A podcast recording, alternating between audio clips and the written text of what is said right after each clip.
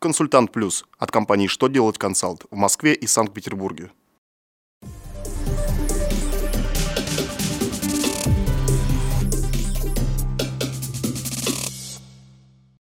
Добрый день! Для вас работает служба информации телеканала «Что делать ТВ» в студии Алексей Шардуба. В этом выпуске вы узнаете, какая ответственность предусмотрена за изготовление и использование поддельных больничных, как предложили изменить обеспечение госконтрактов, когда в налоговой нужно сообщить, по какому из объектов недвижимости будет применяться налоговая льгота. Итак, о самом главном по порядку.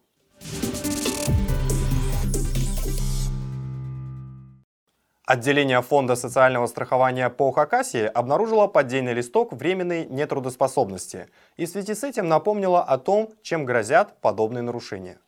Работодатель, которому листок нетрудоспособности показался подозрительным, вправе запросить у своего отделения соцстраха проверку подлинности больничного. Если выяснится, что это подделка, сотрудника могут уволить за прогул. Кроме того, подделка и использование поддельных больничных грозит гражданско-правовой и уголовной ответственностью. В частности, работника можно привлечь к ответственности за мошенничество, если фальсификацию не заметили и пособие уже выплатили.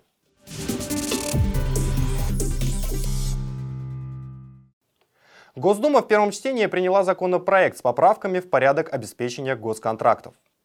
Если законопроект примут, новые правила нужно будет применять с начала следующего года в отношении закупок, извещения о которых появятся в единой информационной системе после 1 января 2018 года. Среди самых важных изменений можно выделить обязательное условие об уменьшении обеспечения в госконтракте, который исполняется поэтапно.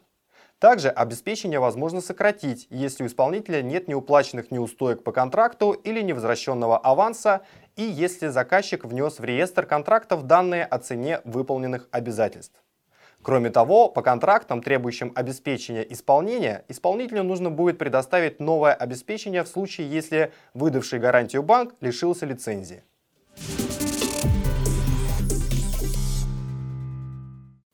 До 1 ноября в налоговую инспекцию следует сообщить, по какому из нескольких объектов недвижимости будет применяться налоговая льгота.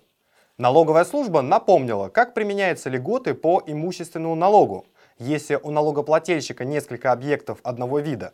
Если налоговую не уведомить о том, по какому из них плательщик хочет получить льготу, то под льготу попадет тот объект, сумма налога по которому больше. Если налогоплательщик хочет получить льготу по другой своей собственности, ему до 1 ноября 2017 года нужно представить в инспекцию уведомление. Если же такое уведомление уже подавалось в предыдущие годы и льготный объект не изменяется, то сейчас налоговиков уведомлять не нужно.